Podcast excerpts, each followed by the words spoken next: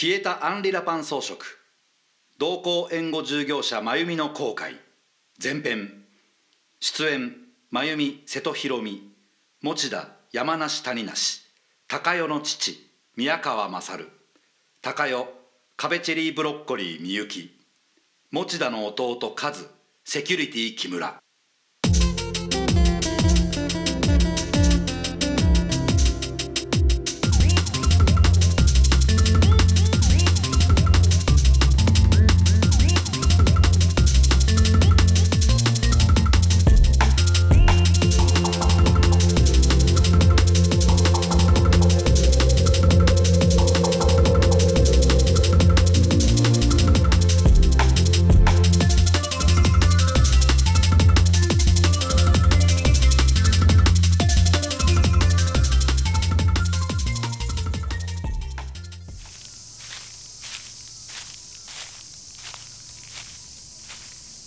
森の中にある美術館ってやっぱり素敵ですね。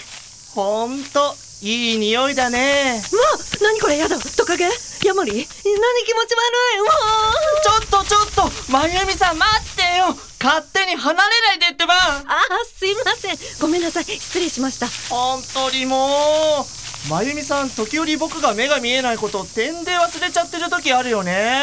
困ったな。ごめんなさい。ほんと失礼しましたまあ緊張しないで接してもらえているって思えばありがたいけどね。持田さんほんとすいません。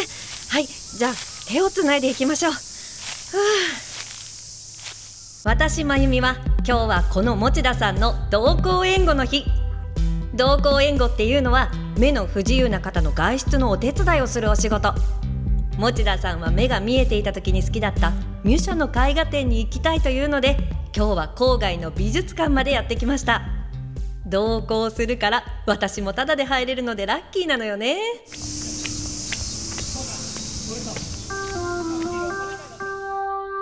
ここには何が？はい。1896年の作品夏です。ああ四季の連作のリトグラフのやつだよね。他のはないの？春とか。今回はないみたいですね。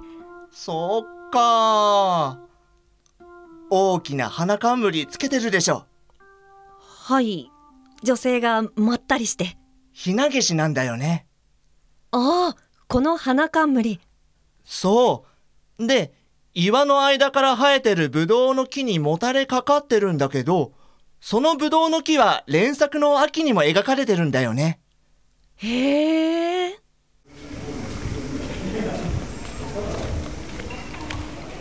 例えば旅行で自然に触れるなら匂いや空気で楽しめるけど美術館となるとビジュアルだけなのでどうしてそこに行きたいと思うのだろう。でもそこにいることが嬉しいのだろうし大好きな画家の作品の真ん前に立っているってだけでハッピーなんだろうな。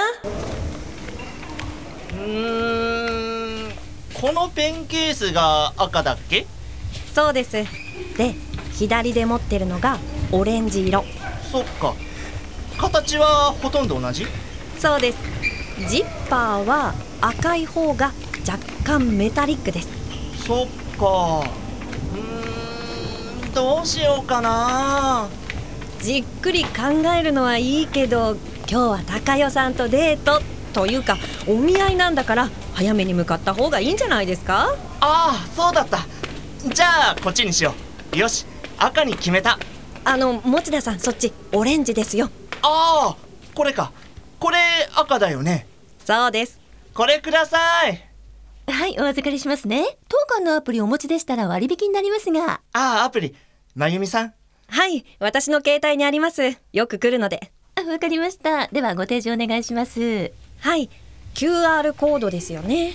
えー、っと本当はご購入されるご本人様のアプリでないとダメなんですけど、特別に割引させていただきますね。あ本人じゃなきゃダメなの？なら結構です。割引じゃなくて正規のお値段で買いますよ。大丈夫です。まゆみさん出さなくていいよ。えあはい。でも、奥様がお持ちでしたら構いませんけれど。いいんです。奥さんじゃないんです大変失失礼いたしました。申し訳ありません。いいんですいいんです。はい。体の不自由な方の支援は家族がすると思いがちなのは仕方ない。年齢が近ければ夫婦と勘違いするのもわかる。でも同行援護って人がいることはなかなか知られてなくて時折こんなことになっちゃう。お釣りの200円になりますこの度は本当に大変申し訳ありませんでした。なんとお詫びをしていいやら。いいんですいいんです。まゆみさん行きましょう。はい。すいませんでした。まゆみさん襟とかはみ出てない？僕。ああ後でやってあげます。待っててくださいええー、後で？運転してるから待っててください。もう。あそっかそうだよね。湿気湿気母じゃないですよ。もう。同行援護に従事する人は他にもいるけど私の場合は連絡があって。まゆみさん持田さんからご指名です。来週水曜日です。と依頼が来る。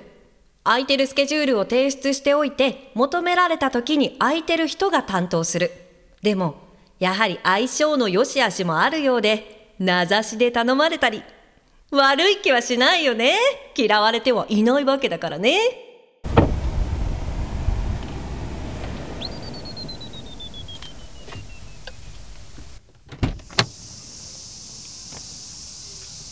よしと。オッケーはい。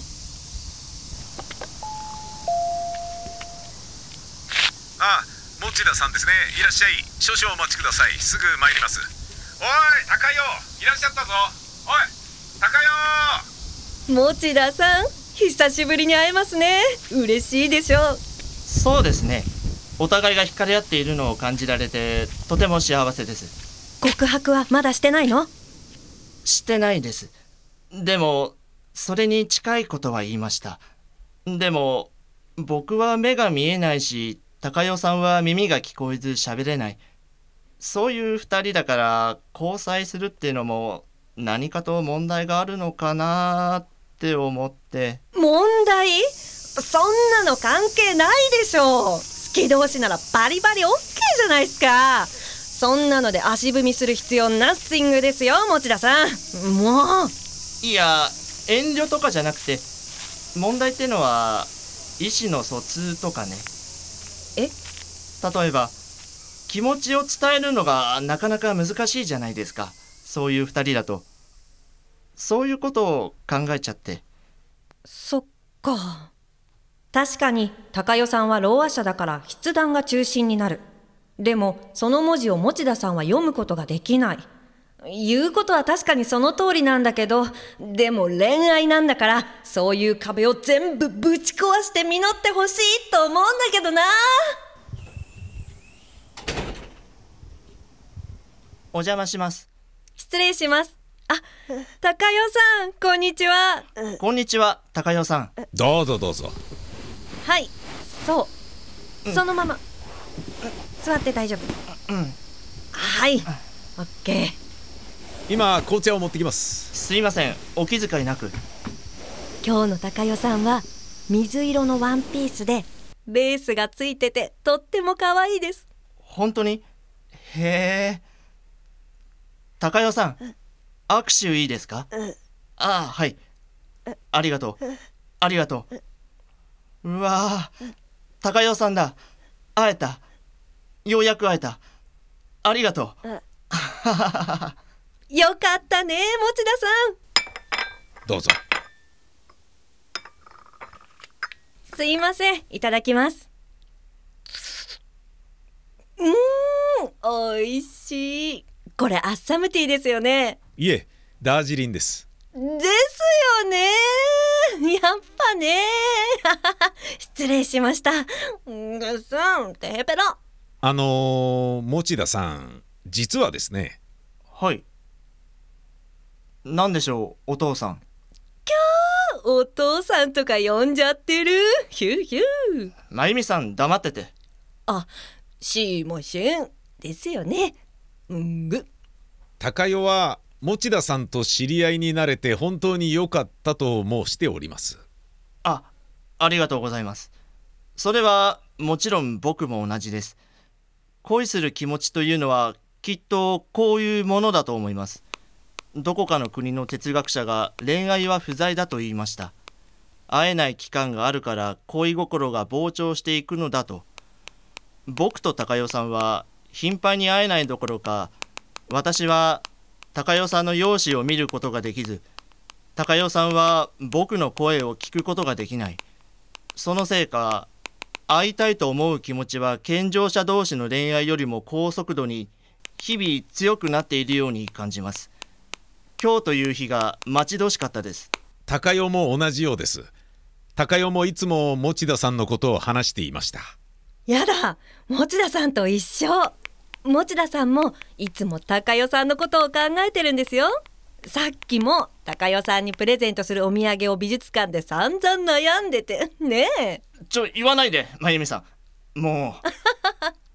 はいお渡しします。素敵なペン入れを見つけたんでそれはそれは。今出しますね。いえ。えそれより先に。え？高代が持田さんに手紙をしたためまして気持ちを書いたのでそれをお渡ししたいと。えああそうなんですか。こちらです。ああはい。お伝えしていたお話があるというのはこのことでしてはは今読んでみてもらえませんか？あはい。構いませんけど。じゃあお願いします。まゆみさん。はい。でもいいんですか？私が読んじゃって。ははい。他に手紙の内容を知るすべがないですし。あはいじゃあ読み上げますね。はい。お願いします。淡いピンク色の便箋です。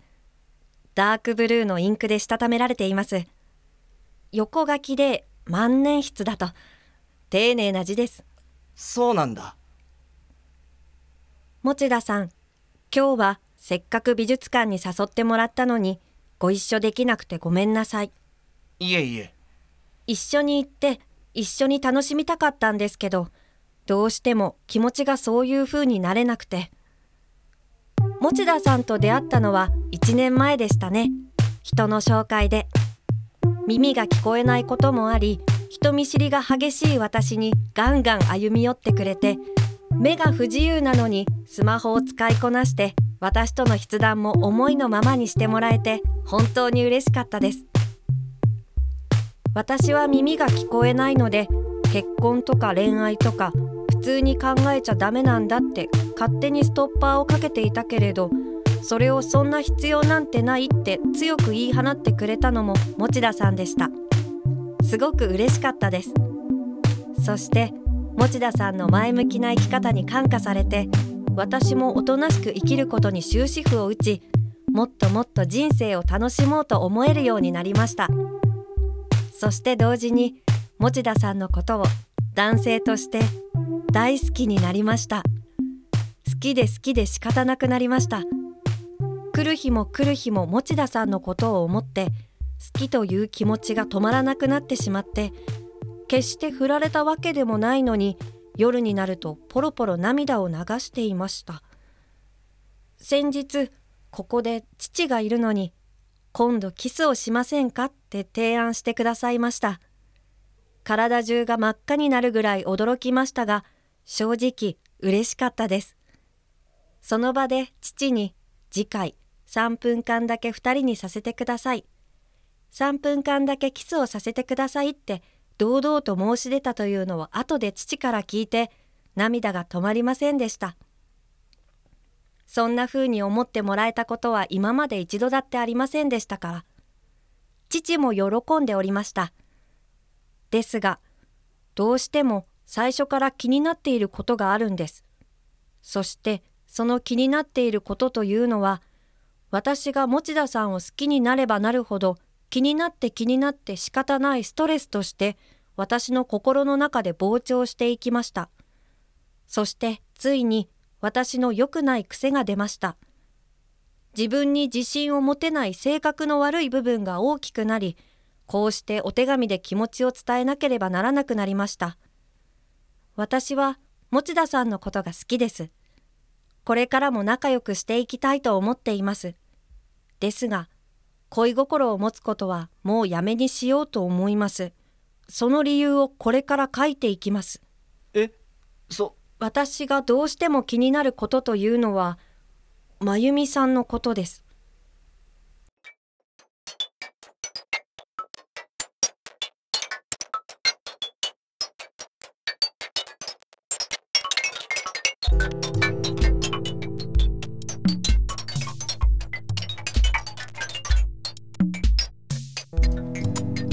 目の不自由な人が外出するときに同行援護の方にお願いするのは知っています。たくさんの同行援護の人がいることも知っています。ですが持田さんの同行援護はいつも真由美さんです。それはきっと真由美さんのことを持田さんが強く信頼しているからだろうと思います。最初はだから気にする必要はないんだって思っていたんですけれどすぐにやきもちに変わりました。私は言葉を話すことはできませんが、見ることはできます。真由美さんはキリッとした顔立ちで清楚な美人です。なのに陽気で人懐っこい性格で、誰に対しても気さくに接する裏表のない素敵な女性。私は鏡を見て自分の容姿を理解しているつもりです。目の見えない持田さんに自分がどういう容姿であるかをしっかり伝えないまま、キスをしたりハグをしたりというのはなんだか騙しているようで気が引けます。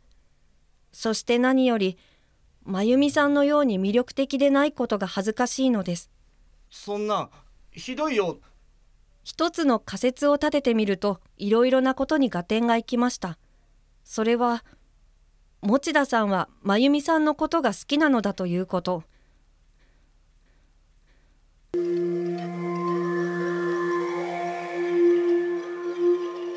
異性として興味があるにもかかわらず同行援護をお願いしている手前告白するに至っていないこと。もしかしたら持田さん自身がその恋心に気づいていない可能性すらある。違いますか？違うよ。そんなこと。真由美さんに失礼じゃないですか。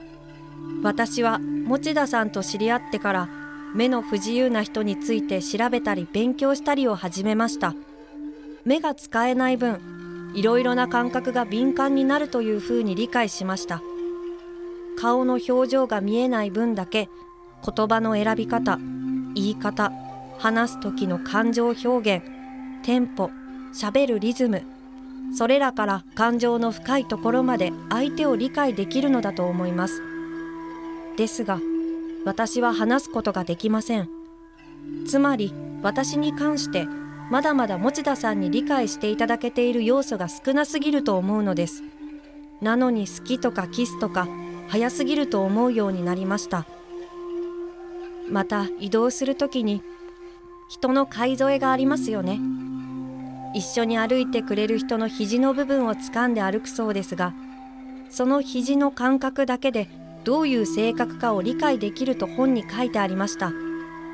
ビジュアルを見られない分だけそういう少ない情報から相手を理解する能力にとても長けているのだと思います。ですが私とはまだ何度か握手しただけの関係です。真由美さんのように何度も何度も触れ合ってお互いを理解し合っている関係とは程遠いのです。ということはこれからデートをするにしても会話をするにしても必ず真由美さんが伴う場合私が真由美さんよりも持田さんのことを理解する日は永遠に来ないことになります。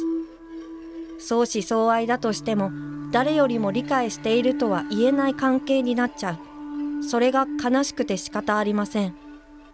あの読んでる途中ですいません。真由美です。持田さんは私以外の人と出かけたりもしています。高代さんと交際するようになったら私は来ないつもりです。男性の同行援護の方をお願いすべきだと持田さんにも話しました。お父さんそう高代さんに伝えてもらえませんか？はい言って聞かせます。それよりまず娘が書いた手紙を。あはい失礼しました。続きを読みます。持田さん出しゃばってごめんね。持田さんのそれです。え？そのあうんの呼吸というか同行援護の方である以前にまるで身内のように親身になってる。持田さんの気持ちまで考慮して支えている。障害者支援はハートのつながりが必須であることは分かります。ですが娘はそのお二人の関係がまるで夫婦のように理解し合っていることが伺える様子が耐えられないらしいのです。そんな。続けてください。はい。持田さんの気持ちはきっとこういうことなのだと思います。耳が聞こえない私とならば釣り合いが取れる。そう思ってるんじゃないですか？障害者同士仲良くしようと。そうすれば気兼ねがないと。自分は真由美さんのような女性を好きになる資格がないと勝手に決めつけてしまっているんじゃないですか？それが気になって仕方ないんです。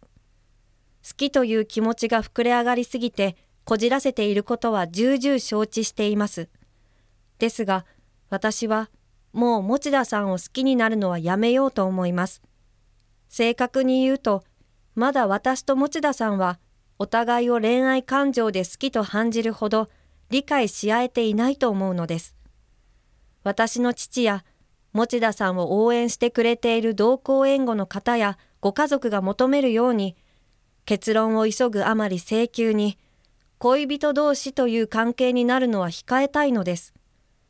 持田さんに出会えて生活が突然みずみずしくなったのは事実です。知り合えて本当に良かったです。長くなりましたがこれからもお互い頑張っていきましょうね。最後まで読んでいただいてありがとう。高代より。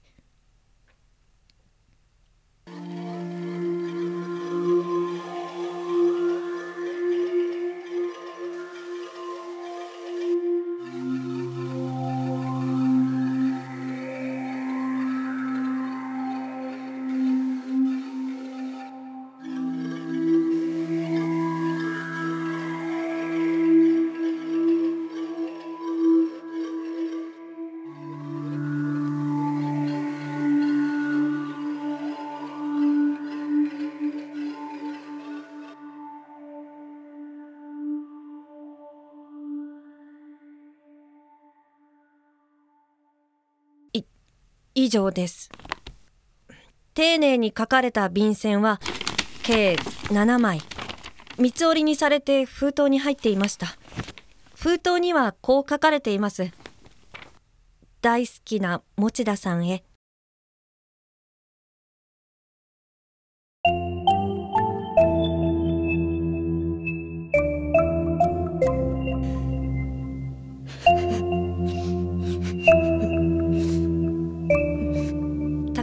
が泣いています。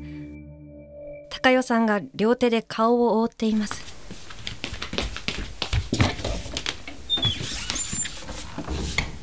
お父様が高代さんを抱きかかえて部屋を出て行かれました。お父様も悲しげで険しい表情でした。そっか。だよね。これ手紙。ああ持って帰ります。帰るまで私が持ってましょうか。いや。嗅いでる。何？匂う。え？LINE でやり取りしててね。ハーブで何が好きって言われてラベンダーって答えたんだ。気づかなかった？この便箋ラベンダーの香りがするそう言われてみれば。ねえ持田さん。え？読み上げ機能を使ってスマホも LINE も使えるから直接会わなくても LINE でやり取りはできていたんでしょ？高代さんと。うん。手紙を書いたのはデジタルを通じてではなく手書きでしっかり気持ちを伝えたかったというのもあるだろうけどそのうん。僕もそれを考えてた私に読み上げさせることを考えて。うん。そうなのかなって。失礼しました。興奮してました。意を決して書いたつもりだったもののいざ真由美さんに読み上げてもらうとなると蒸気してしまったようで。挙句泣いていたので部屋に連れて行って寝かしてきました。大丈夫ですか？大丈夫です。失恋の昇進です。思い込みやすいんです。考えすぎる傾向があって。お父さんもう連絡しない方がいいですか？お任せします。娘は耳が聞こえないが子供じゃありません、えーただしばらくは塞いでると思います。そうですか。では今日のところはこれにて失礼した方がいいですよね。うーんそうですね。そうかもしれませんね。この手紙はいつ書いてたんですか？ここ3日ぐらいかけて一人で。部屋にこもってしこしこ書いてましたね持田さんにお手紙書いてるっていうからこりゃ穏やかじゃないなとは思っていました。昨夜書き上がったようで僕にこれを渡していいかって聞くんです。読んでいいのかって尋ねるとうなずくので読みました。いや女心はわからんですな。あ娘もそういう年頃になったのかと複雑な気持ちです。一旦本日はおいとまします。そうですか。そうですね。このまま寝かしてやった方がいいかもしれません。どうもお邪魔しました。あれ？そうだ。あの美術館で買った筆入れ高代さん手紙書くのが好きって言ってたから買ってきたんです預かってもらえませんか？ああいいですよ。で様子を見てそういえば預かってるよって渡します。尾を引いてるようであればまだ渡さずにおります。お願いします。こっちテーブルある。はい。で実際のところどうなんですか？は？持田さんと真由美さんは2人でご飯食べることもあるでしょうしおしゃべりもするでしょう。そういう雰囲気になったりはしないんですか？ぶっちゃけどうなんです？ありませんよそんな。先ほどは手紙の内容からして高代さんが取り乱しているのが分かったから強く否定したり余計なことを言うのは控えましたが断じてありません。真由美さんに失礼ですよ。真由美さんはどうなんですか？夫婦漫才みたいに息ぴったりですけど男性として見ることなんてないんですかね？持田さんのことを。お父さん！まあまあ。どうなんですか？真由美さないですよ。ありえません。んありえない？はい。そもそもそういう目で見ていません。買い添えする側です。お金ももらっています。これは仕事ですからそうですか。そうですよね。失礼しました。はい。では失礼します。お邪魔しました。日を改めてメールしますと。わかりました。今日はいろいろすいませんでした。いえこちらこそ。じゃあ真由美さん帰りましょはい。お気をつけて。ガレージはそのままで後で閉めておきます。はーい